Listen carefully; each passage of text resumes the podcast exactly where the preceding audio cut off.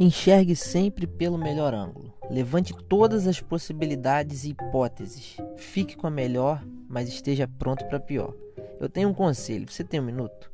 Você já viu pessoas rindo e olhando na sua direção e você teve certeza que era de você? Você já chegou num lugar em que as pessoas simplesmente pararam de falar quando você entrou e você achou que eles pararam de falar porque você chegou? Provérbios 18 e 17, Salomão diz: A primeira pessoa a apresentar sua causa sempre parece ter razão, até que a outra pessoa venha à frente e defenda sua tese. Se a gente se precipitar, a gente pode se equivocar e criar conflitos que não existem. Então a gente não pode ser mal resolvido. A gente pode falhar nas análises interpessoais. Precisamos entender que pessoas começam e param de rir do nada.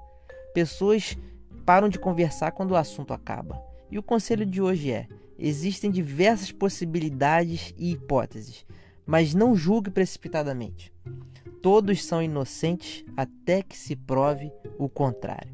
Deus te abençoe.